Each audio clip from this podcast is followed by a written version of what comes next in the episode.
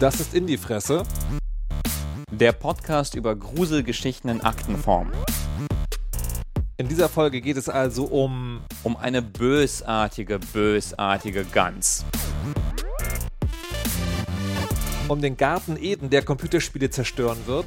Und um Lügen in Videoform. Alles in allem, herzlich willkommen. Zu In die Fresse.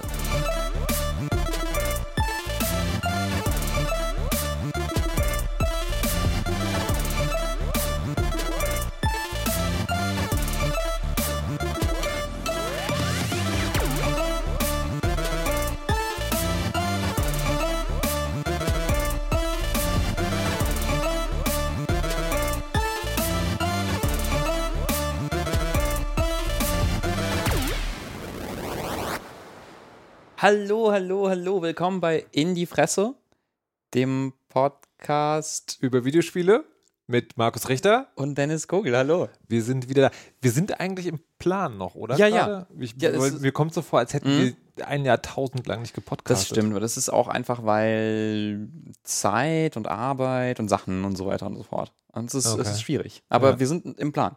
Ja. Ich, hätte, ich, hätte, ich hätte zum Anfang noch eine kleine Hausmeisterei. Bitte. Wir haben ja vor zwei Folgen Ja. äh, Druidstone Ja. ähm, verlost. Mhm. Da haben wir, oh Gott, jetzt bin ich gerade peinlich. Ich glaube, wir haben tatsächlich eine Zuschrift bekommen, Aha, das ist ja nett. ähm, hatten aber mehrere Keys. Mhm. Ich habe deswegen jetzt einen schon in einem anderen Podcast verlost. Aha. Wir haben in der Rechtsbelehrung nämlich über Gewinnspiele gesprochen. Ah, okay. Und dachten dann, ja, wenn wir jetzt über Gewinnspiele Ja. sprechen, müssen wir auch was verlosen. Aha. Und dann ne, so. Aber es gibt also noch einen, also wenn jemand Druidstone spielen Mhm. will, vor zwei Folgen haben wir, glaube ich, drüber gesprochen. Go ahead, write us a mail. Okay, ja. Ich habe damit angefangen, habe so Ja. ein kleines bisschen reingespielt und Ja. fand das interessant und aber auch ganz schön knifflig. Ja. Ähm, weil dann ging, also es ist ein Taktikspiel mit so Fantasy-Gedöns. Ja. Und dann äh, gab es irgendwie so ein Bonusziel in der Tutorial-Mission von wegen, äh, schafft das ohne Schaden zu nehmen. Und ich war so, Ja. wie, Später. wie? Später. Okay. Du hast halt Skills und dann kommst du später zurück. Ah, okay. Es ist quasi das Metroidvania Mhm. der rundenbasierten Strategie. Verstehe. Okay. Apropos Metroidvania. Ja. Control. Fair warning. This is gonna be weirder than usual.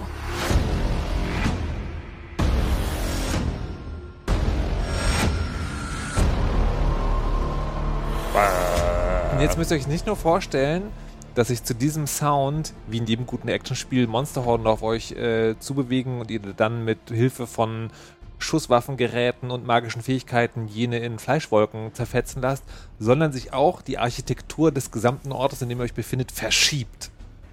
Control in a nutshell. Ja. Oder? Ja, es ist so, also ich habe, also es ist ein neues Spiel von Remedy, den Leuten, die Max Payne erfunden haben und Eins das und zwei. 1 und Also, 2, genau. Davon haben wir. Ähm, und äh, das meiner Meinung nach sehr mittelmäßige Quantum Break gemacht haben. Ähm, Ich mochte es nicht so sehr. Nee, egal. Aber es ist gutes Popcorn gewesen. ja, ist ganz okay. Ähm, ne, und Control ist das neue Spiel von denen und ich hatte nicht so richtig viel darüber gehört und Ja. nachgedacht und dann nur gemerkt, wie alle davon angefangen haben, auf Twitter zu schwärmen, unter anderem du, Markus, und Rainer Siegel hatten drüber geschwärmt und dann habe ich es mir gekauft und jetzt finde ich es ganz, ganz toll. Das ist wirklich toll. Und der Moment, wo es bei mir Klick gemacht hat, kommt ganz, ganz, ganz am Anfang eigentlich. Ja. Ähm, da passieren zwei Sachen. Ja. Man spielt Jessie Faden, eine junge Frau, die aus Die neue Direktorin. die, die genau aus mysteriösen Gründen in eine Art ja paranormales FBI-Gebäude kommt. Und da der, der Moment, man kommt dann also an in dieses Gebäude, also Ja. man, das, es fängt an und betritt dieses Gebäude und Oh. das sieht erstmal aus wie so eine normale ja, Lobby von so einem Regierungsgebäude. Und läuft da so rum und niemand ist da und ähm, äh, es ist so ein Third-Person-Action-Spiel und läuft da so ein bisschen rum und dann gibt es einen inneren Monolog ähm, und dann ist alles irgendwie düster und dunkel und bedrohlich ein bisschen. Man versteht nicht, was los ist und dann geht man irgendwie in so einen düsteren Korridor, Bürogang und dann trifft man dort den Hausmeister, Äh, der Hausmeister, super. Achti, ähm, der ein finnischer Hausmeister ist und das hat mich so gefreut, weil die Remedy kommen aus Finnland und dann ist da eben dieser finnische Hausmeister, der mit so einem äh, tollen finnischen Englisch spricht. Und dann war ich so, oh Mann, wie toll, ein finnischer Hausmeister. Ich habe ja ein sehr großes Fable für Finnland. Und dann, und dann äh, sagt er, ja, geh in den Fahrstuhl. Und man geht einfach weiter und kommt dann zum Fahrstuhl. Und dann habe ich gemerkt, Moment mal, ich bin weitergegangen, aber bin dann dorthin gekommen, wo das Level losgeht, nämlich in die Lobby. Und dann bin ich wieder zurückgegangen und dachte, Moment, wait a minute. Wait a minute, so funktioniert Architektur nicht. Das ist nicht wie Gebäude funktionieren und dann geht man rum und ist dann so, nee, da ist der Weg irgendwie versperrt und das hat sich irgendwie gedreht und dann war ich so, oh, yes, wie cool. Und quasi sich durch dieses Gebäude zu bewegen, ähm, ist das wirklich sehr, sehr, sehr, sehr toll. So, ich bin jetzt gerade schon wieder im, äh, im Modus. Ich wollte etwas dazu sagen, habe es aber nicht vorher nachgeschlagen. Aha. Und zwar diese, diese Behörde, um die es ja geht, das ist ja, Ja. die Story, äh, es gibt paranormale Phänomene in der Welt und diese Mhm. Behörde kümmert sich darum. Mhm. Und es gibt im Netz so ein Literaturding, Ja, SCP. SCP, das waren die drei Buchstaben, Mhm. SCP und im Prinzip ist Control SCP das Spiel. Ja. Ja. Genau, es ist quasi so eine, es war, ist vor ein paar Jahren so ins, ins Internet als so eine Art kollaboratives ähm, Grusel-Kurzgeschichten-Schreibprojekt gestartet, wo Leute dann angefangen haben, ja, so, ja, halt so, so merkwürdige paranormale Sachen zu beschreiben, aber halt ähm, nicht als quasi so eine aktive Gruselgeschichte, sondern so beschrieben, als würde das von einer Behörde Als entdeckt. Aktennotiz. Genau, als Aktennotiz. Und Ja. dann gab es da so Sachen wie die, die unendliche Treppe oder sowas. Ähm, äh, oder andere Sachen. Ja. Es fällt mir irgendwie nichts anderes ein, weil ich mich damit nicht so viel beschäftigt habe. Und ähm, das ja. ist halt in Control auch. Mhm. Da gibt es auch, im, im Actionspiel findet man Dinge, die man lesen kann. Und auch äh, das passiert exakt da. Und, ähm, und dann verändert sich halt die Architektur des Hauses. Das Haus ist also sozusagen, hat so eschereske Momente, Mhm. sage ich mal. Und immer wenn man es gesäubert hat, wird es dann wieder normal. Mhm. Fast schon ein bisschen schade, Mhm. aber es ist halt. Ähm, und, hat, und folgt dem Architekturstil des Brutalismus. Mhm. Ich bin jedes Mal, wenn ich das Wort höre, denke ich so, das ist ein Architekturspiel. Ja, es ist ein Architekturstil.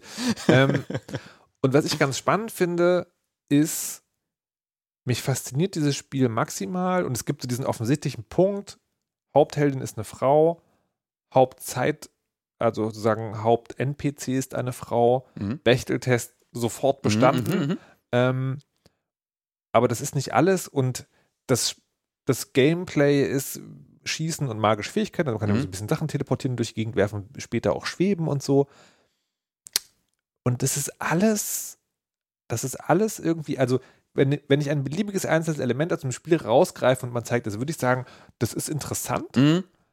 aber jetzt nicht so die Mega-Offenbarung. Ja, genau, das ist- war, was, das war nämlich mein, mein Ding, als ich Ja. so, so, also ich, wie gesagt, ich habe mich nicht viel vorher damit beschäftigt äh, und äh, auch nicht, als es rausgekommen ist. Ja. Weil für mich sah das wirklich aus so halt wie Quantum Break und die Max Payne Sachen, Mhm. so von wegen, ja, okay, da ist halt eine Person und sie läuft in Third Person durch eine Mhm. Welt und sie schießt so auf Gegner und dann gibt es halt vielleicht irgendwie eine nette, nette Geschichte, eine nette Mhm. Das Genre. Genre-Geschichte. Das Und ist keine falsche Genau, es ist- Spielbeschreibung. und- und, trotzdem ja. macht es mehr. Ja, ja, ja. Und ich weiß nicht was. Und das finde ich Ich- fast wieder ein bisschen gruselig. Ja, also ich glaube, bei mir ist es der finnische Hausmeister. Nein, ähm, Of course. äh, Es ist nicht nur der finnische Hausmeister, obwohl es gibt so eine wundervolle, wundervolle Szene, wo äh, die, die Hauptfigur m, hat auch manchmal so, so innere Monologe oder Dialoge, ähm, äh, wo sie halt irgendwie so Geschehenes nochmal ein, einordnet. Und äh, an irgendeinem Zeitpunkt spricht sie mit einem anderen Charakter über diesen Hausmeister und Mhm. fragt so, hey, was ist eigentlich mit dem los? Und dann sagt der andere so, ah, der war schon immer hier, wir wissen nicht, was mit dem, aber Mhm. der der soll sich nicht irgendwie mit ihm anlegen, der ist äh, gut. Und dann sagt sie halt in diesem inneren Monolog, ich frage mich, wo der herkommt. Ich glaube Schweden. Und das fand ich so lustig, einfach nur, weil äh, dann irgendwie so ein, ja, ein sehr finnischer Witz. Äh, nee, aber ähm, es ist, also die Architektur ist, glaube ich, wirklich ein Riesengrund. Also, weil das ist so, so interessant. Also quasi ne, dieser Brutalismus, der dann da zelebriert wird, diese großen, großen Betonstrukturen, klaren Linien, Rechtecke und so weiter und so fort. Es ist, ähm, also diese Welt ist mit einer also interessanten, bizarren, brutalen Schönheit konstruiert. Ja. Und es ist wirklich interessant, sich da durchzubewegen. Also quasi einfach nur so Tourist in einem Gebäude zu sein. Ich habe noch eine andere Sache, Mhm. Die, die, wo ich konkret sagen kann, dass ich die gut finde, obwohl die auch, auch dann in ihrer Umsetzung ein bisschen platt ist. Es gibt natürlich Checkpoints in dem Spiel. Mhm. Ähm, so. Und dieses Gebäude ist aber The Oldest House. Und das, O- im Oldest House gibt es tatsächlich Checkpoints, die die auch so nennen. Mhm. Das sind Punkte, wo das Gebäude relativ stabil ist. Die Bedrohung, die da ist, hat manche dieser Punkte infiziert Und wenn man die säubert, dann stehen die wieder zur Verfügung.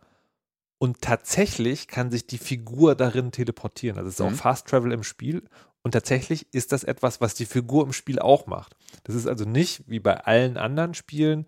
Fast Travel ist quasi für dich vorm Rechner vergeht nur eine Sekunde, aber der Charakter ist eigentlich in dieser Zeit dahin gereist, Mhm. sondern der Charakter im Spiel teleportiert sich über die Checkpoints, die auch Checkpoints heißen. Das ist halt, das ist so super obvious, aber Mhm. es beschreibt auch sozusagen, was dieses Spiel gut macht irgendwie. Ja. Ja, ich mag es sehr, auch wenn, also auch wenn ich das immer dann, glaube ich, also ich habe dann auch immer so Momente, wo ich dann keine Lust mehr habe. Ich kann es irgendwie nie so super Mhm. lange am Stück spielen, was ich interessant finde. Und zwar, weil, also weil mich dann tatsächlich irgendwann die Kämpfe so ein bisschen langweilen. Also ich, ich mag immer, also ich mag immer die quasi die großen Story-Moment-Kämpfe, in die Mhm. man dann ankommt, wenn dann irgendwie krasse Dinge passieren, neue Mhm. Gegner dazukommen. Es gibt Gegner, die auf Bürostühlen schweben und dich beschießen. Das finde ich sehr, sehr lustig. Es ist, das, also es ist Und dann äh, etwas- irgendwann, wenn man dann wieder zurückgeht durch irgendwie ein Gebiet und dann sich irgendwie durch Mhm. nochmal so ein Gegner-Horden-Ding kämpfen muss, dann denke ich manchmal so, ja, okay. es ist, also warum das so ist, Mhm. dass man, wenn man an der Stelle kommt, wo man schon war, dass die Gegner dann auch auftauchen, also das kann man in der Geschichte sozusagen gut verkaufen, aber warum das Spiel, weiß ich auch nicht. Das streckt einfach ein bisschen Zeit. Aber ähm, ich fand das schon interessant, das macht je mehr Spaß, je weiter man kommt. Mhm. Weil je weiter man kommt, desto mehr Möglichkeiten hat man. Mhm. Je mehr Möglichkeiten hat, desto freier kann man sich durch die Gegnerhorden bewegen. Mhm. Und desto eher wird das dann nicht mehr zu einem Drag, sondern zu so einer sportlichen Herausforderung. Mhm. Das trägt auch nicht unendlich lange, Mhm. aber es, es funktioniert schon irgendwie. Ja. Also auf jeden Fall ähm, gutes überraschendes Spiel. Und ich glaube auch, ein ganz wichtiger Punkt ist, das hat Rainer Siegel, glaube ich, auch geschrieben, oder irgendjemand retweetet aus der GEMA- GEMA-Blase, ähm, das ist eine neue IP. Mhm. Das ist nichts, was es schon gibt. Mhm. Das ist kein Trope, was es schon immer gibt. Naja, naja. Ähm, ich sage jetzt naja, weil sozusagen die Erfolge, die erfolgreiche Actionheldinnenfrau ist noch nicht sozusagen totgelaufen, aber sozusagen auch, auch etwas, was wir schon gesehen haben zumindest. Mhm. Also sie ist schon Cassandra und Lara Croft auch. Ähm, aber anyways, aber der, sozusagen die Welt ist halt neu. Mhm. Und, äh, und gar nicht, dass man, also folgt keinem Trend irgendwie. Ja. Also, Ja, oder, oder beziehungsweise ne, dieses SCP-Gruselgeschichten-Ding, das ist ein super interessantes, so kulturelles, zeitgeistiges Element, Mhm. das da so, so im Internet vor sich hin blubbert. Mhm. Ähm, aber es ist nicht etwas, was dauernd aufgegriffen wird. Und ich fand das interessant, ich habe ein Interview gelesen mit dem, ähm, mit einem der Hauptleute hinter SCP. Also Mhm. anscheinend haben die sich Mhm. inzwischen sogar formiert als so eine Art ja, Licensing-Gesellschaft. Es gibt also Hauptleute hinter SCP. Aha. Aha. Super interessant. Ähm, und quasi die dürfen quasi li lizenzieren diese, diese Geschichten, wenn Ja. dann Leute damit irgendwas machen Ja. wollen. Es gab auch ein paar Spiele dazu, Ja. so kleinere Projekte. Und es gab ein Kotaku-Interview mit dem, mit einem der Leute dahinter, Mhm.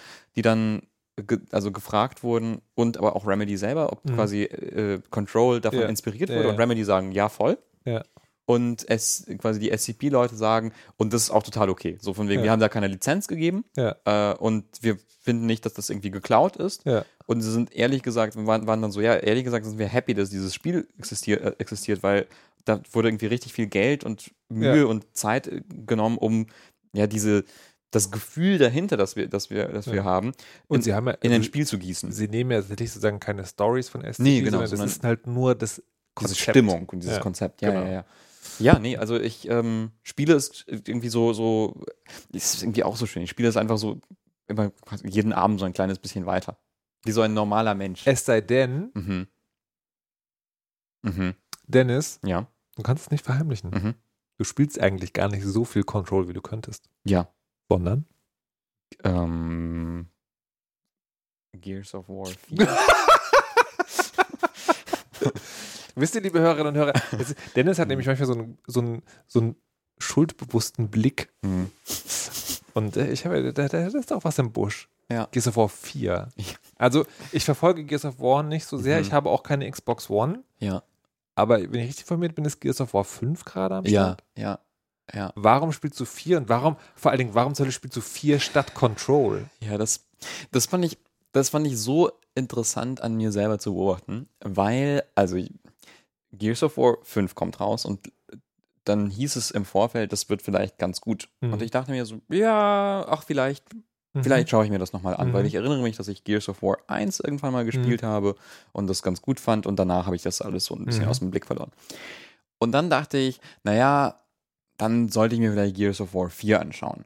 Warum? Und dann, weiß ich nicht, weil ich dachte, dann versteht man die Story besser. Also es ist schon Das ist, das ist so, oh, ich will Fast and Furious 8 gucken. Vielleicht sollte ich vorher Fast and Furious 7 gucken. Das ist, ja, aber ich glaube, das ist, das ist ein gewaltiges cinematisches Universum. das ja, ja, macht. ja. Ähm, Nee, und, und dann hatte ich halt diese äh, Xbox Live äh, oder Xbox Game Subscription, Mhm. äh, weil die auf dem PC irgendwie nur paar Euro kostet Mhm. im Monat und dann habe ich, dann hab ich das einfach gemacht und dann Mhm. war halt Gears of War 4 da. Mhm. Und dann habe ich mir das installiert und dachte, ja gut, dann kann ich das ja auch spielen. Und dann habe ich das andauernd gespielt. Obwohl ich Control hatte. Und ich fand das, Gears of War 4 ist nicht gut. Das ist wirklich nicht gut. Das ist quasi dein Guilty Pleasure des Monats. Ja, aber es war sehr, sehr, sehr selten. Es ist wirklich, es ist wirklich kein gutes Spiel. Es ist nicht gut. Die Story ist schlecht erzählt, die Charaktere sind flach und komisch.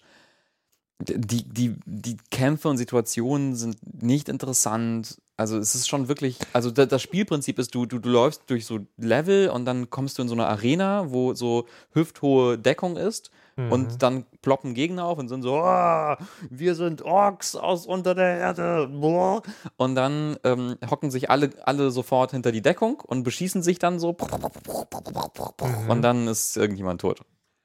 Also, du machst, du machst ja einen interessanten Punkt auf, Ja. wie du an das Spiel gekommen bist. Ja. Durch diesen Subscription. Richtig. Das ist äh, Xbox Live for Gold, wie heißt das? Ich hab- ist der ich- Xbox Game Pass.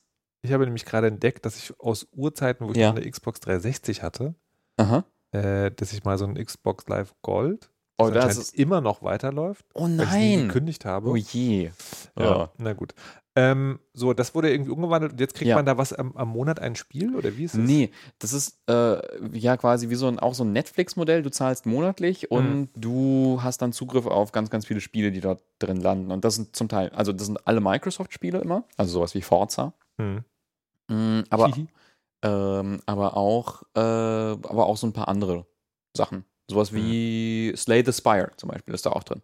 Hm. Ja. Haben wir schon häufiger drüber geredet. Richtig. Ja. Ähm, genau, und das kostet im Moment für, auf dem PC so 4, 4 Euro und das Ja. läuft bei mir weiter. Und dann war das ganz interessant, weil eigentlich finde ich keine Spiele, die da, da sind, total interessant Ja. für mich. Aber man spielt es halt doch, ne? Ja.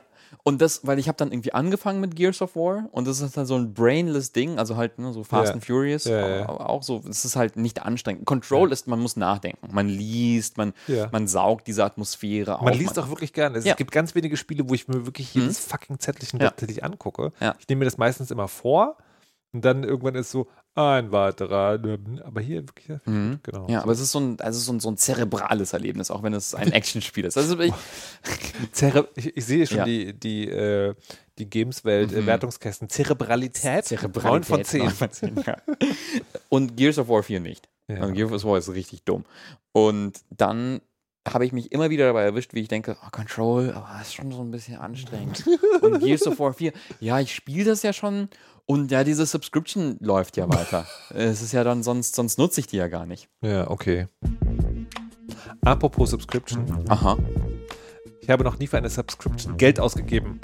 aha, Und es gibt jetzt eine neue, ein neues Subscription-Modell, ja, Apple Arcade. ja, Das ist auch das hier. Das ist Grindstone. Grindstone, genau. Apple Arcade, 5 Euro im Monat. Mhm. Hat gerade angefangen. Erster Monat kostenlos. Achtung, Mhm. nicht denken. Normalerweise macht man das ja bei so Probedingern so, man, äh, man nimmt den, den kostenlosen Monat mit und kündigt sofort das Abo, Mhm. weil das ja dann noch weiterläuft, den kostenlosen Monat. Nein. Apple Arcade, wenn du das Abo kündigst, hört es auf. Na, normalerweise gehe ich ja hin, Ach so, löse den Probemonat ja. aus, kündige sofort, Mhm. dann läuft der Probemonat noch zu Ende, keine automatische Verlängerung. Ah, wenn du da. Wow. Also hat, hat zumindest ein uns, uns bekannter, äh, gemeins, ein gemeinsamer Bekannter, Aha. Herr Fabu, Ah. hat das auf Twitter zumindest Ha. gepostet, dass er das sozusagen so gemacht hat und dann wäre es wohl gleich zu Ende gewesen. Wow. Okay. Genau, anyways. Ähm, so, äh, auch so ein Abo-Modell. Es gibt ein paar viele Spiele darin. Ja. Äh, und ich habe, und ich, ist interessant, was du gesagt hast, habe ich in einem ähnlichen Effekt gemerkt und habe es deswegen bis jetzt, also bis, ich habe es jetzt angemacht für diese Sendung, Aha. aber habe es bis jetzt nicht angemacht, weil ich so dachte, ich komme überhaupt gar nicht damit zurecht, dass dann da eine unfassbare Menge an Spiele auf mich Mhm. wartet. Ja, was ich da aber dann, ich hatte, war, war auch so ein bisschen skeptisch, was das alles Mhm. angeht. Ich bin immer noch skeptisch, hat aber mit anderen Gründen zu tun, vielleicht können wir gleich darüber Ja. reden. Aber, also, ich bin so begeistert von den Spielen, die da sind. Also wirklich, wirklich ehrlich begeistert und ähm, ich hatte, also, ich habe lange nicht mehr so viele Spiele auf dem iPhone gespielt Mhm. und mit so viel Spaß. Mhm. Weil ich hatte, also ich habe zum Beispiel auch ähm, eine ganze Weile lang äh, im, im Radio über Mobile Games äh, Mhm. ge- gesprochen, du ja auch, Mhm. so. Und ähm, so vor ein paar Jahren hatte ich das Gefühl, da passiert total viel und man, man kann da so Perlen rausziehen und sie hochhalten und sagen, guck mal, das ist ganz, ganz toll und wundervoll. Und dann hat es irgendwann aufgehört. Also es kamen immer noch irgendwie Spiele raus, aber also die, die, die Begeisterung für Mobile Games auf, auf, äh, auf iPhones wurde immer seltener. Und weil das halt, äh, weil das halt alles äh, Pay to Win irgendwann wurde. Also entweder mit Mhm. Werbung voll, Mhm. vollgekleistert oder halt Pay to Ja. Win. Und das Spannende bei Apple Arcade-Spielen ist, die dürfen keine Werbung enthalten. Mhm. Es gibt bis jetzt zumindest keine In-App-Purchases. Ähm, und das, das ist, das, das ist total wahnsinnig, weil einerseits ist es ein Fenster in eine bessere Welt. Mhm. Ne, also das zeigt, wie Computerspiele sein könnten, wenn sie nicht auf Gewinnmaximierung gemacht Mhm. wurde, sondern wenn jemand sagt, wir geben dir Geld für ein Spiel. Mhm. Andererseits ist die Welt nur so, weil es Apple gibt. Und das ist so absurd. Und dann ist es auch so, dieses Apple Arcade macht jetzt sozusagen so einen Garten Eden auf, Mhm. aber da bleiben halt auch Leute draußen. Ja. Nämlich einerseits die, die sich nicht leisten können und andererseits Spieleentwickler, die nicht von Apple auserkoren sind, dort Mhm. veröffentlichen zu dürfen. Ja. Und es ist auch immer noch ziemlich unklar wieder, also wie quasi die Geschäftsbedingungen dahinter sind. Also ich habe immer noch, also ich weiß, dass es wohl mit quasi so einem, also dass es da, dass da wohl quasi eine, eine Summe Geld fließt für Mhm. SpieleentwicklerInnen, die dann ein Spiel dort Mhm. veröffentlichen. Aber wie viel Geld das ist, unterscheidet sich wohl sehr stark, je nach wie das, also wie genau das, das, da, das da passiert. Also es gibt zum Beispiel Spiele, die erscheinen äh, bei Apple Arcade und aber auch auf der Switch zum Beispiel. Mhm. Und das ist dann, glaube ich, ein anderer Deal als das Spiel erscheint nur auf Apple Arcade und sonst nirgendwo. Oder das Spiel erscheint äh, ja nur, nur auf Apple Arcade und nicht auf anderen Telefonen, aber Mhm. auf dem PC. Und das Ja, ist irgendwie ganz, ganz komisch. Ich glaube, Ja. ich glaube, das sind, da gibt es ganz, ganz viele Modalitäten und wahrscheinlich gibt es individuelle Verträge für individuelle Spielestudios und ob da Publisher drin hängen oder nicht. Also es ist ganz, ganz Ja, undurchsichtig. Und dann ist halt die Frage, okay, gibt es halt einmal diese Zahlung oder gibt es dann irgendwann vielleicht nochmal später Geld, wenn das Spiel ganz, ganz viel gespielt wird und dass man dann vielleicht die. Was man auch wieder nicht will, ne? weil äh, bei Google Play ist es Richtig, gerade so, die ja auch so ein Ding machen Ding. soll, Mhm. ähm, dass sie sagen, wir, wir schütten aus, je nachdem, wie lange die Leute im Spiel sind. Eine schreckliche Idee. Eine ganz, ganz, ganz Ja. schreckliche Idee. Es gibt, ähm, es gab einen Tweet, wo jemand so Spiele aufgelistet hat. Diese Dinge würde es nicht geben, wenn Spiele nur bezahlt werden nach Ja. der Länge, mit der sie gespielt Ja. werden. Und das ist halt, da ist halt alles drin, was Geschichte ist. Ja. Oder was ich auch total spannend finde, es gibt ja auch tatsächlich sozusagen so eine Art von, von, von Action-Games, Mhm. Die halt keine Endless Runner sind, die dann auch nicht vorkommen würden. Also Ja. sowas wie Super Hexagon, ne? eine der Mhm. Evergreens. Mhm. Ich glaube nicht, wenn du die Spielzeit zusammenrechnest, Mhm. die Leute das spielen, dass da doll viel zusammenkommt. Ja. Also wenn du nicht so ein Hardcore-Typ bist, Ja. der diesen Zwei-Minuten-Run Mhm. in einer Stunde, also eine Stunde lang spielt. Ähm, und das ist halt, also wie man überhaupt auf die Idee kommt, Spiele nach Verweildauer zu bezahlen. Ja, es tut, es tut mir immer so leid, weil für mich wirkt immer, also wirkt, wirkt irgendwie alles, was mit, jetzt, jetzt wird wieder auch sehr generalisierend und hot-takey, aber oft wirkt auf mich so Sachen, die mit Android zu tun haben und, und dem Ja. äh, Google Play Store, so wie die, einfach wie die Trash-Version von iOS. Und das, Ja. das tut halt so weh, weil ich, ich finde Android-Handys ja auch gut. Also wenn es um das Ökosystem geht, ich, Ja. ich habe neulich in der, war ich in der U-Bahn und da waren zwei so fünf Frisuren. Ja. Ähm, nichts gegen fünf Frisuren, aber sozusagen ich, so Kli Klischee, Android dessen Föhnfrisuren. dessen- Klischee, Klischee. Wirtschaftsgläubige. Ja, ja. Die, ähm, wo der eine meinte so, ja, sich als Entwickler auf iOS konzentrieren ist doch totaler Quatsch. Android beherrscht so und so viele Prozent des Weltmarkts. Mhm. Ich war so kurz davor reinzurufen, ja, aber es bezahlt keiner die Apps, die er runterlädt. Ja. ähm, Ah, ja, also, also ja, man, man nutzt das und dann hat man, also ich zumindest habe dann so, so, eine, so, eine, so eine leise, leise nagende Stimme äh, irgendwie im Hinterkopf, die sagt, "Ja, das ist alles gar nicht so gut. ja, Denk doch an die Leute, die vor diesem äh, wunderschönen Garten verhungern und darben und nie wieder Spiele entwickeln dürfen. Ja, aber das ist, das ist auch so absurd. Und andererseits gibt es dann so Momente wie, es gibt eines meiner Lieblings-iOS-Spiele, also meine Top 5 nehme ich auf Mhm. eine Insel mit, ähm, war Dungeon Raid. Aha. Ein Match-3-Game, Mhm. ähm, wo man aber sozusagen ein Held in einem Dungeon war. Und jetzt gibt es eben dieses Grindstone, Ja. was halt ähnliches Spielprinzip ist. Und ich denke so, oh Gott. Hast du, dir- hast du dir jetzt äh, Spiele angeschaut, jetzt wo du dir den Probe, Naja. Probemonat hattest du ein bisschen Zeit? Grindstone. Grindstone? Und ähm, dieses, es gibt ein so ein Spiel, wo man ein, äh, ein Pinball, Ah, okay, das habe ich mir nicht angeschaut. Pinball Wizard. Aha. Das ist quasi die, das ist auch im Prinzip auch eine Dungeon Crawler, Mhm. aber deine Figur ist die Pinballkugel Aha. und das Verlies, also der Dungeon hat halt sozusagen wirklich so Flip, Mhm, mhm, mhm, Flipper-Dinge, die du mhm. so. Und dann kannst du aber auch die Figur dann trotzdem Skills kriegen und sowas. Ähm, und meine große Hoffnung ist tatsächlich, dass jetzt alle Spiele, die durch In-App-Purchases und Pay-to-Win kaputt, also wo ja ganze Genres kaputt Mhm. gemacht wurden, dass es die jetzt wieder in normal gibt. Ich habe noch nicht geguckt, was es gibt. Ich wünsche mir so doll, dass es einen Tower Defense gibt. Mhm. Es ist, da bin ich mir nicht sicher. Ich kann kurz vielleicht ähm, nicht jedes Spiel lang besprechen, aber ich würde gerne einfach nur kurz einen Überblick geben über Ja. die Sachen, die ich ausprobiert habe. Ja. Äh, und Ich spiele so lange Pinball. also ich bin, kann ich so viel sagen, von allen Sachen, die ich, die ich bisher ausprobiert habe, ähm, äh, begeistert bis sehr begeistert. Also hatte Mhm. jetzt nichts, wo ich gedacht habe, so, meh, das finde ich nicht so schön. Mhm. Ähm, Grindstone, Mhm. äh, ein Match-3-Puzzlespiel Mhm. über einen äh, bizarren, blauen, durchgedrehten Barbarenmann, der sich durch. Ein Diamantenschleifer. ist, ist oder er? Steineschleife oder irgendwie sowas. Ja. Ja, aber er schlachtet sich durch so niedliche Monster, die in, in blutige Blöcke zerplatzen und das ist wundervoll. Es kommt von Capybara Games. Capi, Mhm. ähm, auch so ein bekannter, bekanntes Indie-Entwicklerstudio. Die haben äh, Below gemacht zuletzt, so ein, so ein Dark Souls Dungeon Crawler. Äh, und sie haben äh, äh, ansonsten gemacht Super Time Force und ein Might and Magic Match 3 Spiel für den Nintendo DS vor Ewigkeiten, was ich geliebt habe ohne Okay. Ende. Und das finde ich so schön, dass sie dann quasi nochmal zu, zu ihren Ursprüngen zurückkehren. Sehr viel Spaß daran. Sehr, sehr toll. Dann gibt es noch, was ich sehr, sehr cool finde, ähm, Card of Darkness. Und habe ich gesehen, habe ich noch nicht runtergeladen. Was ist das? Das ist, das erinnert sehr stark an die äh, Mobile-Spiele von, von äh, Arnold Rauers, äh, Tiny Touch Mhm. Tales und äh, Maxler, dem, der, tolle Illustrator, der auch unser Cover Mhm. gestaltet hat.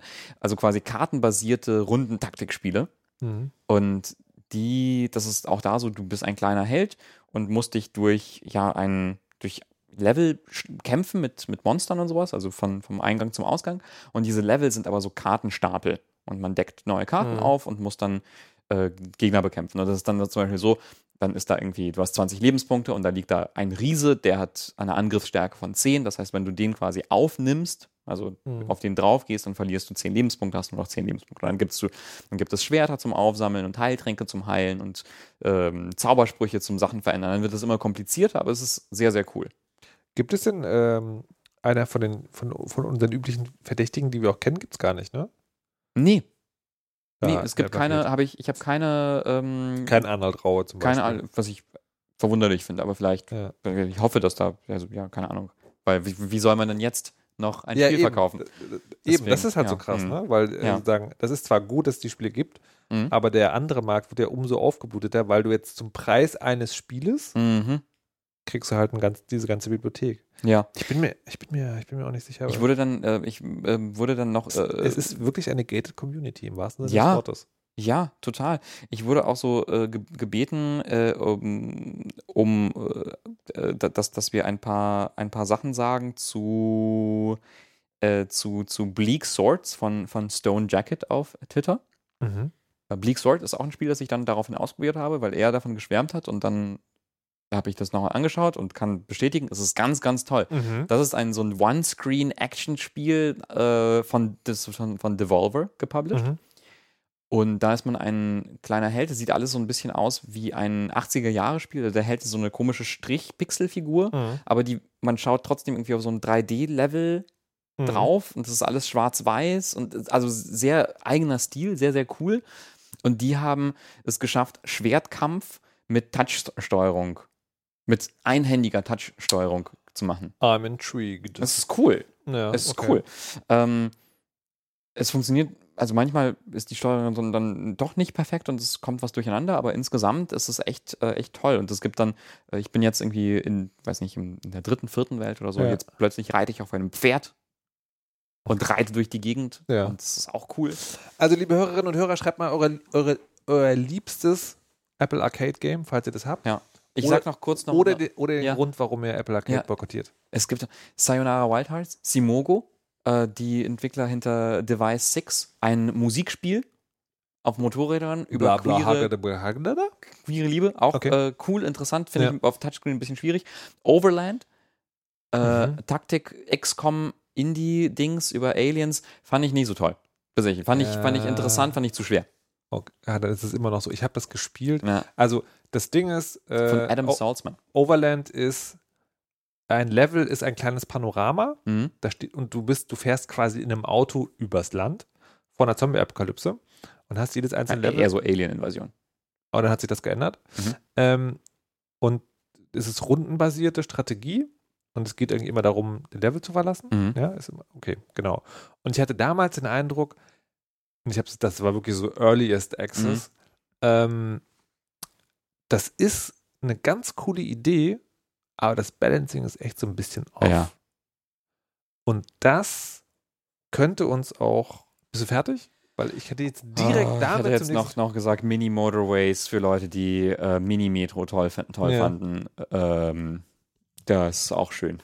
Es gibt, also wirklich, es ist halt so ein, es ist halt so bizarr, weil es ist so, ja, das ist geil. Dann spielt man was anderes an, das ist auch geil. Ja, also man, man ist dann auch so ein bisschen Mhm. Aber erschöpft, zurück erschlagen zu, davon. zurück zu Bitte. Overland. Ja. Ähm, das und das, das Interessante ist sozusagen ein Spiel, was ja eine harte Situation darstellt Mhm. und dich deshalb vor harte Voraus Herausforderungen stellt. Und ich glaube, durch die Prozeduralität aber nicht gut einschätzen kann, wann Mhm. es zu hart ist und wann nicht. Mhm. Und so ein Spiel habe ich auch gespielt.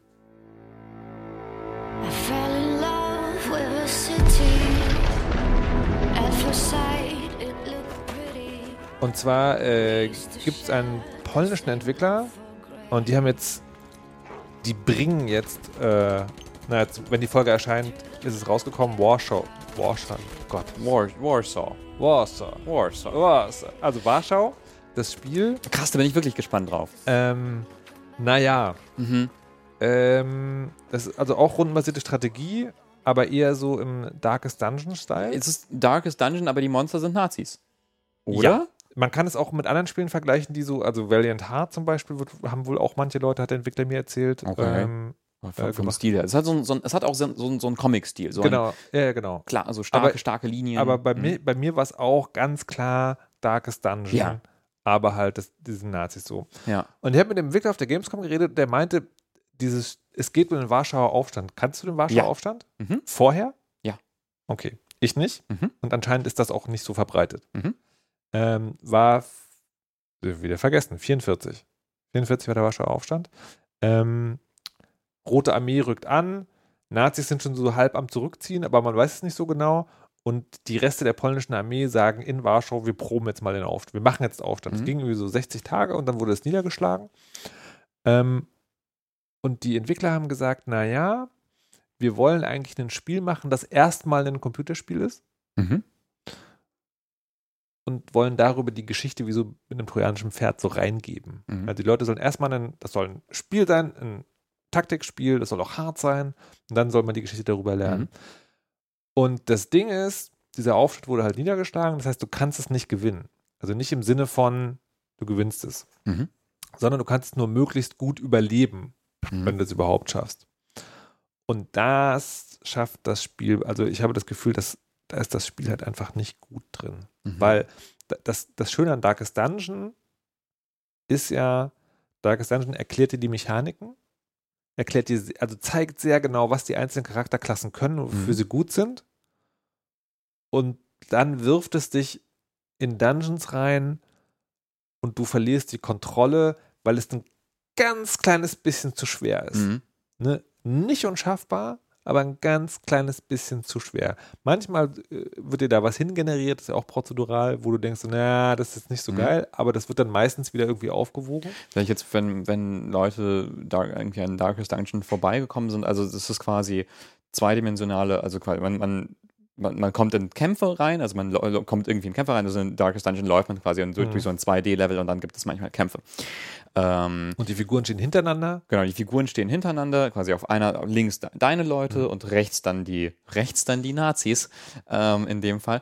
Und äh, dann geht es eben rundenweise und man hat halt Fähigkeiten, die meistens irgendwie auf die auf die Position, Positionen gehen. also quasi dann ist da der der Schütze, er kann, wenn er hinten steht, auf den Gegner, der auch ganz weit rechts Hm. äh, steht, schießen und dann ist es halt so rundenkampfmäßig. Ja. Da macht man, man, man, mal macht man Schaden, mal heilt man, man betäubt jemanden und so weiter und so Genau. fort. Und das, Hm? und das, ist, das ist sozusagen ein sehr, also relativ klares Schere-Stein-Papier-Ding. Mhm.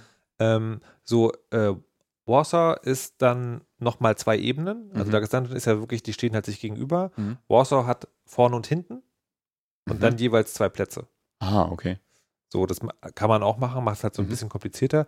Und ich bin jetzt sozusagen einmal fast sozusagen am Ende eines Durchlaufs und habe das Gefühl, man kann, also, das ist irgendwie so ganz komisch. Darkest Dungeon und Spiele, die diese Art von Hoffnungslosigkeit gut umsetzen, da kannst du die einzelne Situation schaffen und stellst sozusagen im großen Verlauf fest, es geht trotzdem schief. Mhm. So und so. Und bei Warsaw ist es so, eigentlich kannst du nichts schaffen. Also eigentlich failst du immer. Das stimmt natürlich nicht ganz Mhm. so, aber das Spiel sagt dir A nicht richtig, wie es funktioniert Mhm.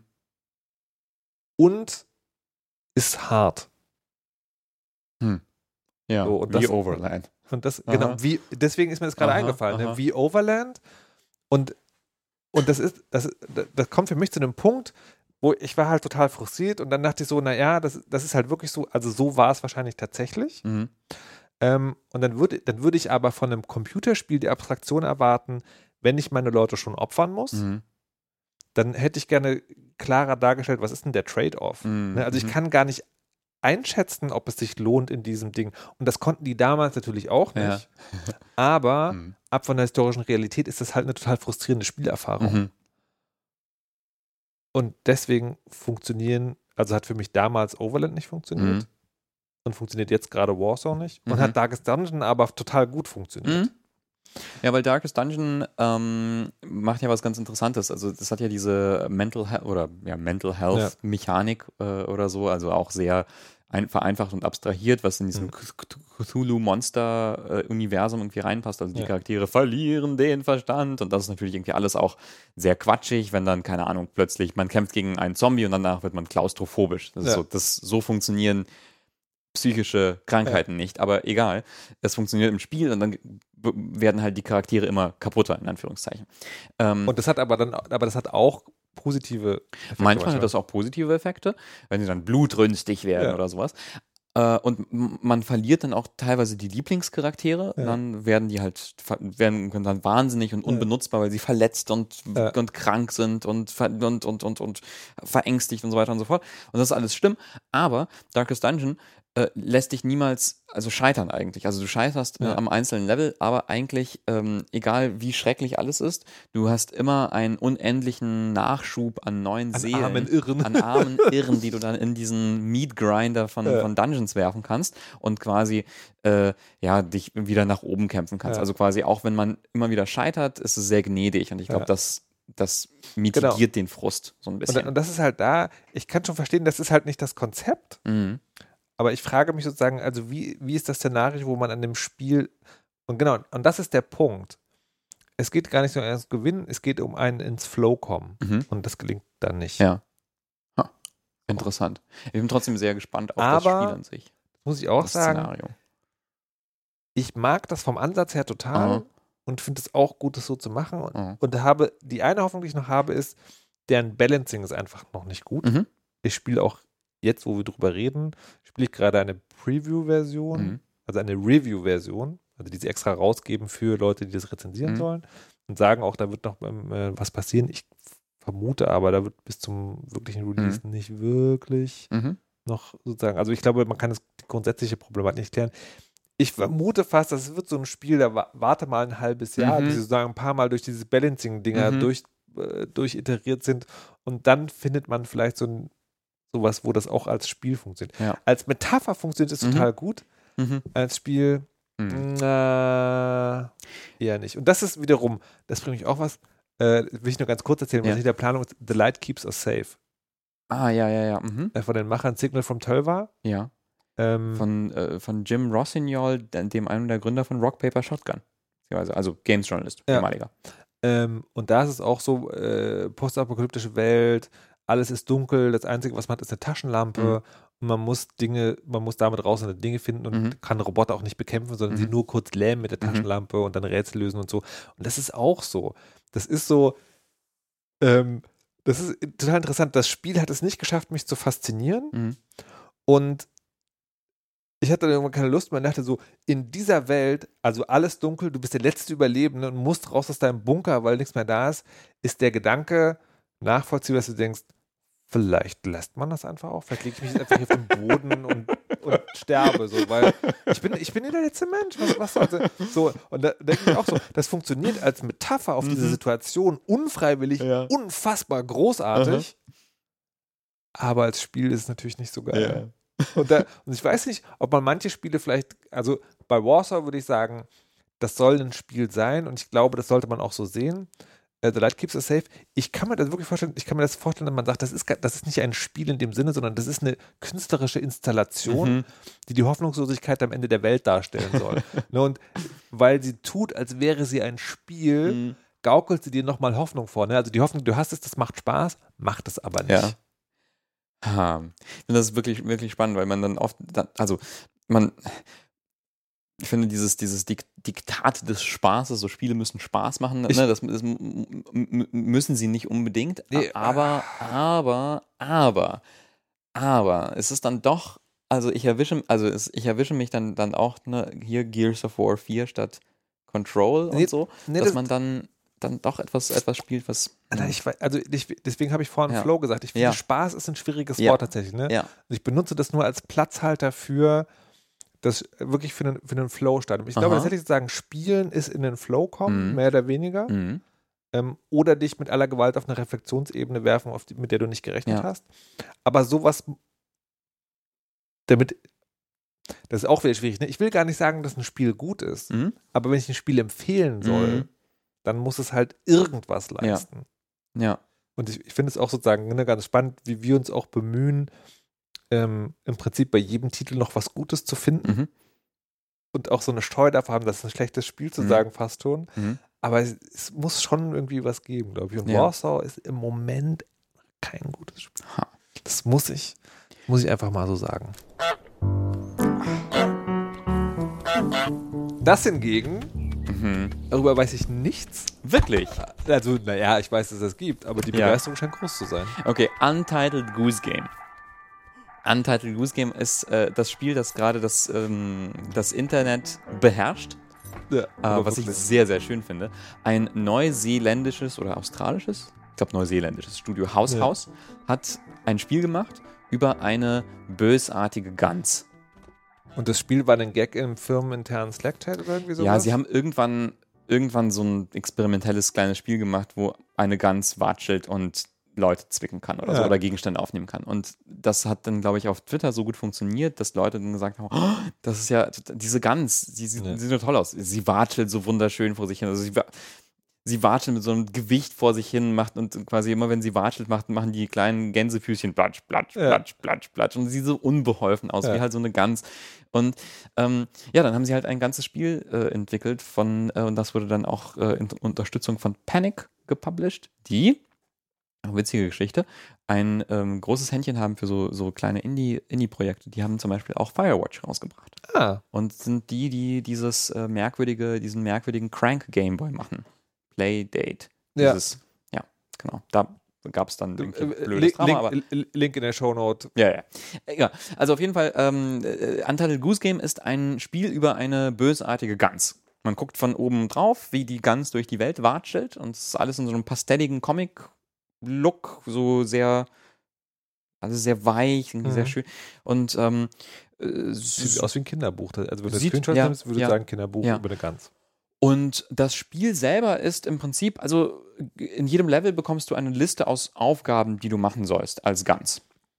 Nimm dem Gärtner den Hut weg. Nimm dem Gärtner den Hut weg, ähm, pack eine Karotte, eine, einen Kürbis und einen Teller auf, den, auf das Picknick, äh, auf die Picknickdecke ähm, und so weiter und so fort. Oder äh, macht, dass der alte Mann auf den Hintern fällt, ähm, macht, dass jemand die, die schöne Schmuckrose ab, abhackt und so. Also es sind alles, es sind alles Gemeinheiten. Also man, Mhm. man ist die gemeine Gans und äh, man stört das perfekte Leben von Leuten, die es sieht so ein bisschen aus, als würden das so ein britisches Dorf sein. Ein idyllisches britisches Dorf Mhm. und dann kommt die bösartige Gans und ärgert alle. Und das ist, das ist ganz interessant, weil sie ist nicht eine schreckliche Gans, die das Leben von Leuten zerstört, aber sie ist so, also sie ist so ein bisschen so, wie wenn jemand deinen Tag ein bisschen schlechter macht. Also so ein kleines, kleines bisschen schlechter macht. Trollgans. Ja, genau. Wenn du dann irgendwo rauskommst und sagst, ach, mein Fahrrad ist umgefallen. Ach, ach Mensch. Ach. hm. Ähm, und es ist so schön. Die, die Sachen, die man als Gans machen kann, äh, erklärt es dir am Anfang. Du kannst watscheln, also du kannst so rumwatscheln, du kannst greifen Mhm. und Dinge in deinen Schnabel nehmen. Du kannst deinen deinen Hals auf den Boden legen und siehst dann quasi, wie die Gans so, so ein bisschen so rumschleicht auf dem Boden mit herausgestecktem Gans, äh, Hals. Und du kannst mit den Flügeln schlagen, Mhm. was nichts macht, außer lustig aussehen. Mhm. Das ist nur so. Und ja, natürlich Honk. Honk, honk. honk, honk, honk. Es gibt einen Honk-Button. Ähm, ja, es ist ähm, wirklich süß. Und äh, dann sagt äh, auf Twitter äh, dein äh, Rechtsbelehrungs-Podcast-Partner, der Rechtsanwalt Thomas Schwenke, Äh, Dr. Thomas. Dr. Thomas Schwenke, Mhm. äh, dass dieses Spiel spielerisch so seicht ist wie eine Pfütze. Mhm. Und ich finde, das ist etwas, worüber man äh, sprechen kann, weil ähm, er hat damit auch ein bisschen recht. Weil das Spiel ist, du hast eine Checkliste an Dingen, die du machen sollst, und dann machst du diese Dinge. Es ist ein Adventure-Spiel eigentlich. Und es ist halt so lustig, dass man das macht. es ist lustig, dass man das Ja. macht. Es ist jetzt nicht so, dass man da irgendwie. Aber würdest du sagen, es hat mehr oder weniger Tiefe als Gears of War 4? ich spiele, ja. Hot Take, Dennis.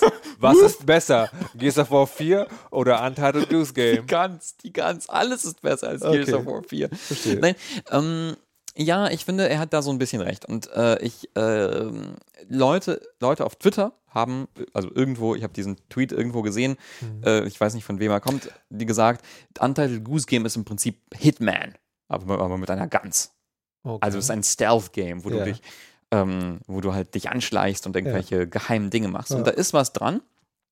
Auch in Hitman geht es darum, dass du di- dich irgendwo hinbewegst als äh, Auftragsmörder und dann irgendwelche Gegenstände und die Welt manipulierst, so dass dann Leute Mhm. sich anders verhalten und dann, Mhm. ne, also quasi in Hitman wäre so, du machst den Sprinkler an, der Gärtner geht weg, du schnappst seine Harke und erschlägst dann die Opernsängerin oder sowas. Das ist Hitman. Und Ja. im Goose Game, Untitled Goose Game, machst du den Sprinkler an, der Gärtner geht weg und du klaust seinen Hut. Mhm. Soweit stimmt das alles. Und wo dann der Vergleich aber ein bisschen schwieriger wird und ähm, wo Hitman dann positiver rauskommt, wie ich finde, ist, Hitman simuliert eine ganze Welt, wo ganz, ganz, ganz, ganz viele Stellschrauben sind. Ja, Mhm. der Sprinkler, der, die Harke, der, der, der, der, der Schrank, die Lichter, der Sprengstoff, das Motorboot und so weiter und so fort. Mhm. Wo immer, wenn du irgendwas daran tweakst, plötzlich total unerwartete Dinge passieren und dann kombinieren sie sich und dann passieren ganz, ganz viele komische, interessante Abfolgen von Events, weil es so viele Charaktere gibt, die ganz unterschiedlich auf Dinge reagieren. Mhm. Und das ist interessant, äh, weil du dann eben lange beobachtest und guckst, ah, wie verändert sich die Welt, wenn ich diese Stellschraube verändere. Und in Untitled Goose Game ist das sehr reduziert. Also quasi, die Welt verändert sich tatsächlich, wenn du diese Dinge machst, aber eigentlich sagt es dir schon in der Checkliste, was es, Mhm. was es Und gibt. auch die Reihenfolge. die Reihenfolge nicht. Okay, Aber schon. ja, Aber ist, ist, ist sozusagen Untitled Goose Game so eine Art Clickbait? Also, weil es als Spiel, äh, also das Konzept ist total lustig, mhm. die Entstehungsgeschichte ist Mhm. total lustig, man kann lustige GIFs rausmachen, Mhm. aber das Spiel selber ist eher so, ja. Nee, würde ich nicht sagen. Ähm, ich glaube, der beste Take, den ich dazu gelesen habe, war äh, eine Polygon-Review, die dann die Überschrift hatte, so von wegen Untitled Goose Game is better if you play it with friends oder sowas. Mhm. Also ich glaube, das ist wirklich so ein tolles Spiel, wo man, wo man Leute hinsetzen kann, also wenn man sich zusammen hinsetzen Mhm. kann, wenn man es sich zusammen anschaut, ist es super lustig. Ich habe das halt Okay. einen, einen Abend lang mit meiner Freundin gespielt und wir hatten beide super viel Spaß und fanden Okay. das super lustig. Ja. Ähm, und es ist super liebenswert, auch einfach. Äh, ich glaube, damit kann man halt Leute wirklich begeistern, die auch nichts mit Spielen zu tun haben, Ja. weil es so liebenswert und cute Okay. und witzig ist. Also ich bereue den Kauf nicht Na dann. und finde es sehr schön. Okay. Dann haben wir ein Spiel, von dem ich gar nicht weiß, ob es da viel zu reden gibt. Neuter? Neuter. Neuter. Neuter auch bedient Warte mal. mein. Ja? Ich weiß nichts über das Spiel, Okay. außer Ja. Schlagzeile, der Dungeon Crawler, wo jeder einzelne Pixel physikalisch Ja. äh, berechnet wird. Ja. Und dann denke ich so, da bin ich schon sowas von raus. Weil wenn du diese Schlagzeile brauchst, dann hast du offensichtlich nicht viel mehr zu bieten. Es ist sehr retro. Es ist sehr retro. Du bist ein Zauberer, der in einen Dungeon geht, in dem jeder Pixel physikalisch berechnet ist. Nein, es ist interessant, weil es, ähm, also, Beispiel, du schmeißt einen Feuerball, du bist ein Zauberer, du schmeißt einen Feuerball, der Feuerball zündet das Holz an, das Holz brennt irgendwie runter und das ganze Level geht in Ja. Flammen auf. Und das ist so eine Pixel, 2D-Pixel-Optik, wo dann Dinge in Flammen aufgehen, dann erwischt das Feuer das Giftfass, das Giftfass explodiert und äh, plötzlich gießt sich das Gift das in den sind- Fluss und der sind Fluss färbt sich grün und das ist dann ein Giftfluss. Aber das sind dann die Kämpfe von Divinity Original Sin 2, aber. Ah, halt ja, gut, ja, ja. Ja, nee, das hat die Kämpfe von äh, Abuse aus, kennst du das noch? Aus so ein DOS-Spiel aus von 1996 oder sowas? Daran so muss ich alt halt Nein, es ist, ähm, ja, es ist halt so ein, ja, so ein, so ein Run-and-Gun-Spiel. Also eine Ja. 2D-Figur läuft halt so rum und dann, dann zielst du mit der Maus um dich rum und schießt so. Piu, piu, piu. Aber was adelt es, dass wir darüber sprechen? Weil ich, ich muss, ich muss Ja. sagen, man hat ja mal, also ich bin ja eh der Typ, der sozusagen, der, der nie Spaß will. Ja. Und dann habe ich außerdem manchmal, da sehe ich Spieler, da sehe ich einen GIF Aha. Und denke so, nein. Neuta ist so ein Spiel. Ich habe ein GIF gesehen und dachte, ja. Warum? Das GIF war, du trägst ein großes Ei Ja. und du wirfst das Ei in einen brennenden See. Mhm. Das Ei wird warm und dann schlüpft ein Drache daraus und fliegt aus dem flammenden See und frisst dich. Und dann war ich so, okay, das, das ist schon ziemlich, das ist schon ziemlich cool mit euren aber wie, Pixelphysik. wie viel Drag und Grind und Permadeath muss man ertragen, bevor man an diese coolen Stellen kommt? Ich bin dann noch nicht hingekommen. Ich habe Aha. ich hab's, ich hab's ein bisschen gespielt Ja. und also so vielleicht so zwei Stunden und habe diese Stellen noch nicht erlebt. Was ich erlebt habe, ist ein ziemlich retro re retroiger Dungeon Crawler, so ein Actionspiel, wo man halt rumläuft und so, so ru- rumschießt und so. Mhm. So ein bisschen wie so ein actionlastigeres Spelunky. Mhm. Äh, ich fand's lustig und interessant. Mhm. Und ich, also ich habe da aber auch, ich bin da aber auch so ein, ich find's, int- ich find's cool, glaube ich, aber auch eher, weil ich weiß, wer dahinter steckt. Ja, das ist Petri Puro, ein Finne. Nein, Petri Puro. Nein, In deinem Werkskasten steht auf jeden Fall Finizität, Finizität. 12 von 10. Ja. Nee, Petri Puro ist ein toller Indie-Entwickler aus Finnland, ähm, den, den ich mal porträtiert habe für die G, ein nicht mehr existentes Magazin. Er ist Bühnenzauberer. Oh, für Killscreen habe ich ihn auch porträtiert. Ähm, und äh, der hat Crayon Physics gemacht. Ach stimmt, das war, das war der andere Abturn. Okay. In dem, in dem Spiel war dann irgendwie von den Machern von. Naja, also ich, ich finde es ich find's interessant. Ja, Ich finde es irgendwie okay. cool. Äh, ich weiß aber, also, weiß nicht, ich kann, kann da im Moment nicht, nicht so viel zu, zu sagen, außer es ist irgendwie, es ist irgendwie cool. Leute haben auch uns darum gebeten, darüber zu, Ja. zu reden. Und ich, also ich finde es irgendwie cool. Also ich finde, also, es ist auch schön. Es ist wirklich schön. Also diese, die, wenn, wenn dann die Pixel-Sachen Mhm. Feuer fangen. 4? Ja. Okay. Schöner als Game? Nein. Wir haben da, wir, wir, wir, wir Mhm. bauen ein, wir bauen Ja, ein Spektrum. Wir genau, bauen ein, ähm, ein, ein System. Ähm, unterhaltsamer als Grindstone? Nee. Abstruser als Control? Nee. Gut, also Mhm. kann, ich, kann ich wirklich nur Ja. sagen. Also dann, Ja. Listen, uh, I need you to do me a favor, okay? Wait, love you. I've only ever been in love once. I'm a loyal friend. Es gab dann auch noch ein Spiel in der letzten Zeit, äh, was auch von den Machern von Ja. äh, war, nämlich von den Macher von Her Story. Yes! Das- ich liebe Her Story. Können, können wir gleich dazu. Das äh, neue Spiel Telling Lies. Telling Lies. Ich muss bei Telling, immer wenn ich, ganz random, hast du Tschernobyl gesehen, die Serie? Ja. Ich muss immer, wenn ich Telling Lies äh, lese, d- lese ich das in der, äh, in, in der Sprachausgabe, in den Worten von, dem, von der Hauptfigur von, äh, von der Chernobyl-Serie, wo ich den Namen vom Schauspieler ver vergessen habe, ein so ein ganz gestandener britischer Schauspieler, der dann immer, Ja. der dann, also sein, seine Catchphrase in Chernobyl ist, What is the cost of lies? Und der spricht dieses Lies, so, so Lies. What is the cost of lies? Aber Ja. wusstest du, Ja. dass der Typ aus Chernobyl auch der Kanzler ist in Carnival Row? Oh, wirklich? Ja. Ah. Ähm, ich suche den gerade. Finde ich den nochmal? Ich glaube, ich glaube, es ist tatsächlich derselbe, derselbe, von dem wir reden. Meinst du den hier? Jared Harris? Ja, Ja. So, liebe den. wir werden jetzt nicht eine Stunde über Carnival Row Okay. sprechen, Ja. obwohl ich das gerne tun würde, Okay. sondern über Telling Lies. Ja, Und bevor wir über Telling, Telling Lies, Lies. reden, erklärst du mal, was Her Story war, weil Okay. Mhm. Telling Lies ist dann dasselbe in groß. Okay, also Her Story kam vor ein paar Jahren raus und hat sich gemausert zu ähm, einem meiner Lieblingsspiele. Also wirklich, wo ich wirklich ehrlich hell auch begeistert bin. Es hat mich so geflasht, dass es rausgekommen ist. Ich war begeistert. Ich war so, wow, wir erleben hier gerade etwas ganz, ganz Neues, was, was, was Spiele machen. Her Story ist ein Desktop-Simulator. Du sitzt vor einem Polizeirechner im Spiel und du durchsuchst eine Datenbank aus Videos, um einen scheinbar einen Mordfall aufzuklären. Äh, Du gibst Suchbegriffe ein und diese Suchbegriffe verweisen dich auf Schnipsel, auf quasi ungeordnete Schnipsel aus einem Interview einer Verdächtigen in einem Mordfall. Hm. Du gibst also zum Beispiel ein Weapon und dann kommt ein, ein Videoschnipsel, äh, kommen drei Videoschnipsel, ähm, wo äh, sie vielleicht in einem sagt sowas wie Weapons. I don't have any weapons at home.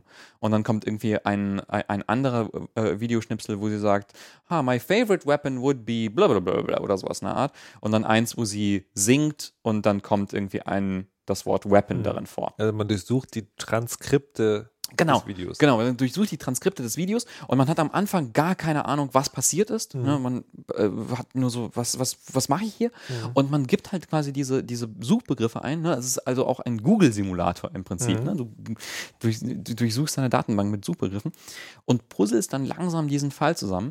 Und das waren, ich glaube, 2000, nee, wann? 2015 ist es rausgekommen? 2016? Und es waren auf jeden Fall, auf jeden Fall so die, die tollsten zwei Stunden mit Spielen, die ich in, Mhm. in diesem Jahr verbracht habe. Ich Mhm. war so geflasht, ich saß allein zu Hause, habe mir Notizen gemacht, Zettel, Linien gezeichnet, wie so ein wirrer Detektiv, ähm, habe mir Sachen zusammengepuzzelt, hatte so Heureka-Momente, wo ich dann irgendwie was, was gefunden habe. Und für mich fühlte sich das an, als würde ich mit diesem Spiel sprechen. Also weil das, das, dieses Gefühl war so, so, so stark da drin, dass du eine Konversation mit dem Spiel hast über diese Suchbegriffe, Mhm. weil du, du tippst was ein und dann kommt was zurück, das dann das beantwortet. Und wenn das klappt, dann Mhm. ist das wirklich, war das wirklich ganz, ganz toll. Okay, das Spieldauer war zwei Stunden. Und es war sozusagen, Mhm. die Videoaufnahmen war die Aufnahmen der einen Mhm. Frau, Eine die Frau. von sich erzählt. Die von sich erzählt und von diesem Mord. Oder, ja. Okay, Telling Lies, Mhm. selbes Prinzip, aber Mhm. Es gibt einen Hauptcharakter, Mhm. Dave. Dave, David Smith, keine Ahnung. Wow, das ist Ähm, sehr generisch. einen Typ Ja. ähm, und viele andere, aber vor allen Dingen drei Frauen. Hm? So der Typ, und das bekommt man relativ schnell am Anfang raus, ist Undercover-Agent Mhm. ähm, und die Frauen sind seine Ehefrau, eine Frau, mit der er sich einlässt im Rahmen dieser Undercover-Story und eine Webcam-Sexarbeiterin, mit der er sozusagen Kontakt hat. Mhm.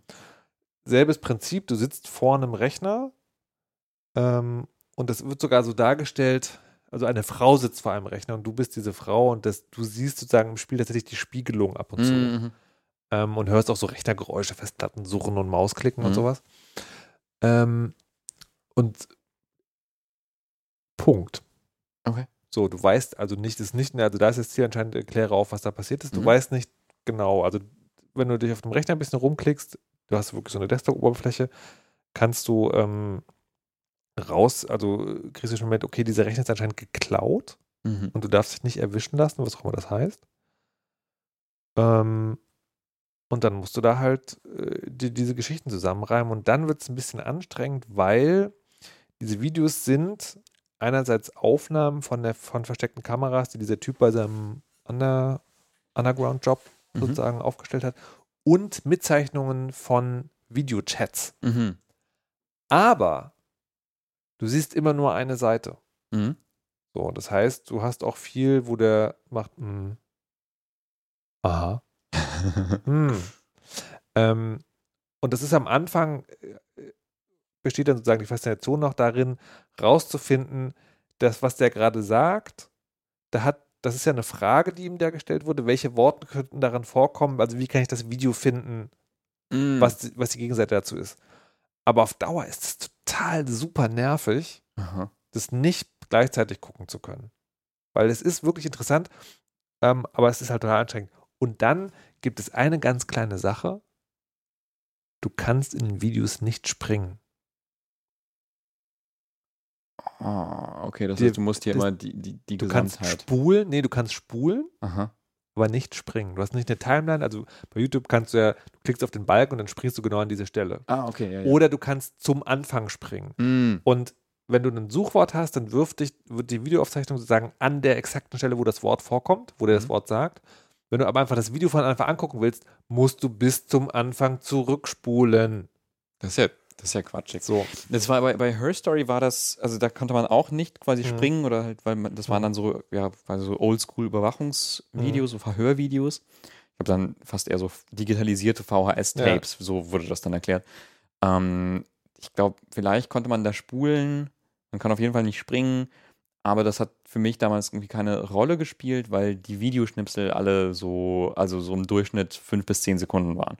Ja, Also da, das war jetzt nicht, ja, und da sind sie halt mehrere, mehrere Minuten lang. ah, okay. So, und du willst dann manchmal, wenn du, willst du halt die eine Seite des Gesprächs gucken, dann die andere Seite, dann nochmal die eine Ja. Seite. Und du, so, Mhm. geht aber nicht. Und es gibt halt kein richtiges Ziel. Also, ich wusste irgendwann, was passiert ist. Ja. Ja. Aber wusste nicht, was ich damit machen soll. das war das auch das ist das ist auch so ein bisschen Her Story. Du weißt nicht, was du was du da machst Mhm. und irgendwann puzzelst du dir diese Geschichte zusammen und das hat aber so einen ganz interessanten, das hat einen ganz witzigen Kniff. Ähm, irgendwann irgendwann kommt so eine kommt, bekommst du so eine Chat-Nachricht, die dann sagt, ähm, okay, hast du hast du raus hast du hast du verstanden, was Mhm. passiert ist? Hast du rausgefunden, was du rausfinden wolltest? Und du kannst sagen, ja. Okay. so, und, Nee, das, das, ja. das ist da anscheinend so ähnlich. Anscheinend kannst du so Clippings anlegen und die dann irgendwo hochladen. ah, okay. Habe ich gelesen. Ich habe es Okay. nicht gefunden tatsächlich. ähm, Hm. Ja, und, und das war sozusagen, also von der Ebene war es echt unbefriedigend. Mhm. Was ich im Nachhinein ganz, ganz cool fand, ist, die, also die schauspielerische Leistung von diesen Leuten, die da mitspielen, die Mhm. ist schon echt groß. Mhm. Weil du, also gerade, ich habe hohen Respekt davor, du bist die Gegenseite eines Gesprächs. Dann hast du dieses Minenspiel, in dir gehen Dinge Mhm. vor, du hörst aber eigentlich zu, du kannst auch nicht in der Nase popeln, weil, Mhm. ne, so. Ähm, und das, das ist schon groß und, und das ist auch anrührend auf so eine ganz persönliche, intime Art und Weise. Und ich habe so ein bisschen rumgelesen, da, die, da gehen die Meinungen auseinander. Für manche ist das sowas und für andere so ist das halt seicht. Das ist auch wirklich seicht. Also wenn du nach, nach Tiefe suchst, da ist nicht viel Mhm. drin. Aber ich finde, dass die, also die persönliche Befangenheit und die persönliche Verstrickung, die erzählt wird, die sind, die, die ist, die ist vielleicht nicht gut, aber authentisch erzählt. Mhm. Aber das bricht sich halt alles weg mit dieser Umständlichkeit. Und ich glaube tatsächlich, Telling Lies scheitert daran, dass sie einfach dasselbe gemacht haben und in Mhm. groß. Ja. Ne? Also nicht Ja, ein. Protagonist, sondern vier Mhm. und dann noch ein paar Videos drumherum und dann noch, ähm, Ich glaube, ich habe es nicht gespielt. Ich, ich muss es mir noch mal anschauen. Ich habe es irgendwie verpasst in so einem, in so einem Fire Emblem Wahn. ja, ich, ich, hätte, ich hätte mir wirklich sozusagen, ich hätte mir das gerne angeguckt. Ja. Ja. Und ja, ich glaube, das ist wirklich schwer, weil du, du, du machst so ein, also ein, ein für viele Menschen besonderes Spiel wie Her Story, Mhm. wo wirklich auch sehr erfolgreich dann war. Mhm. Und ähm, ja, dann ist das so, okay, wie geht's weiter? Also kannst du nochmal etwas so ganz Neues, Merkwürdiges machen, das dann so viele Leute begeistert? Oder kannst du dieses Prinzip vielleicht noch einfach nochmal machen? Und wenn ja, dann, ja genau, dann muss, muss es dann nicht größer sein. Also es kann ja dann nicht einfach nochmal eine, eine Schauspielerin sein, die übrigens auch in Her Story auch sehr, sehr toll ist. Naja, also ich. Ich würde sagen, man hätte es nochmal machen können. Mhm. Und ich würde auch sagen, man hätte es auch so machen können, aber dann muss man es halt ein bisschen weiterdenken. Ja. Sozusagen, also diese, diese Spielmechanik unterliegt gewissen Einschränkungen, die, glaube ich, echt erträglich sind, wenn du halt in der Kürze hast. Aber Mhm. wenn du das halt so groß machst, dann musst du überlegen, was macht das dann mit dem, der vorm Bildschirm sitzt. Ja. Es gibt auch, es gibt auch nicht diese eine Chatnachricht, sondern das wird anscheinend wirklich nur dadurch gesteuert, je mehr Videos du freigeschaltet hast, ähm, passiert immer irgendwas. Es gibt dann einen Mitbewohner anscheinend, also Mhm. Die Gestalt, die vorm Rechner sitzt, die Frau, die ist irgendwo und da ist noch jemand. Ah. Dann gibt es so kurze Dialoge, soll ich dir einen Tee bringen? Nee, danke, Aha. alles gut und so. Und ich glaube, weil das Spiel so groß ist, da dürfte es nicht so meandern Mhm. und es würde dem helfen, eine Struktur zu haben oder eine Ha. Dramaturgie, die man sich vielleicht nicht komplett selber sucht. Also das Ding ist, in diesen Videoschnipseln suchst du die Dramaturgie ja selber zusammen Mhm. Und vielleicht wäre es gut, wenn die Außendramaturgie aber dann deswegen eine wäre, die erkennbar ist. Mhm. Also irgendwie fand ich es schade. Ah. Und ich würde als Fernsehserie, so als Mini, ich kann, ich kann mir das total gut als so eine BBC-Miniserie ähm, vorstellen, wo du irgendwie die, die, die, ersten, die ersten vier Folgen siehst du so Dinge, die so Ja. random wirken, nix, nicht wirklich was miteinander zu tun haben und dann fällt zum Schluss alles zusammen. Mhm. Aber als Spiel, weiß ich nicht. Ja. Hm. So, Okay. äh, jetzt haben wir fast geschafft. Ich wollte übrigens fragen, Ja. wollen wir noch Werbung machen für etwas, was in unserem Berliner Spieleumfeld gerade passiert? Mhm. Ja, warum nicht? Ähm, Stefan Hövelbrink, Ah, ja. Mhm. äh, aka Tailcrafter, Ja. sitzt seit vier Jahren an einem Open-World-Pixel-Spiel, wo Monster sich nach Sozialisation sehnen, aber auf Menschen mit Shotguns treffen. Death Thrash. Death Trash. Das Spiel heißt Death Trash und ähm, es war ganz lange unklar, was damit passiert. Und er hat es jetzt auf Steam gebracht, will in Early Access gehen und äh, sammelt gerade Wishlist-Abos. Anscheinend hilft es für Ja. Sichtbarkeit. Ja. Wishlist zu Tut sein. es. So, und ähm, das ist, für mich ist es jetzt sozusagen ein bisschen schwierig, weil ich kann nicht, ich kann sozusagen nicht unbefangen über dieses Spiel sprechen, weil Mhm. ich habe ihn in den, sozusagen bei Saftladen, also dieses Spielekollektiv Mhm. hier in Berlin, äh, immer mal wieder getroffen. Haben, oder bei diesem äh, Talk and Play, was so eine regelmäßige Veranstaltung Mhm. ist, und wir haben immer wieder geredet Mhm. und finde ihn ganz nett und finde auch das Spiel total nett Ja. es ist zum derzeitigen Sta- Standpunkt, kann ich glaube ich nicht mehr sagen, als es ist ein sehr erfolgversprechendes Konzept. Ja. Ich kann nichts dazu, eigentlich auch nichts dazu sagen. Ich bin da auch zu, zu befangen, weil ich zu sehr in diesem Saftladen-Ding Ja. drin hänge. Ich arbeite ja auch an einem Spiel, das diesem- da drin entsteht. In diesem Sinne, äh, take, it with Curious Expedition 2, auch das könnt ihr wishlisten. in diesem Sinne take it with a grain of salt, Ja. aber Ja. guckt es euch mal an. Guckt Ja, ich mal bin auch sehr gespannt. an. Genau. Okay. Sehr gut. Mhm. Ähm, ich glaube, damit haben wir es. Ich glaube auch. Nochmal der Aufruf, schickt uns große Mengen Geld, Mhm. damit wir häufiger oder länger über Computerspiel-Podcasts Stimmt, ja. Ansonsten wäre ich gespannt, äh, haben wir Telling Lies falsch verstanden und haben Hm. wir Neuter falsch verstanden? Mhm. Das, Siehst du mich gerade? äh, ja. Okay, gut. Ich wollte, es- ich wollte nur ganz sicher gehen. ja, Gut. und eu eure liebste Control-Geschichte Oh ja. in die Kommentare. Ja. War's das? Ja. Gut, bis dann. Bis dann. Tschüss.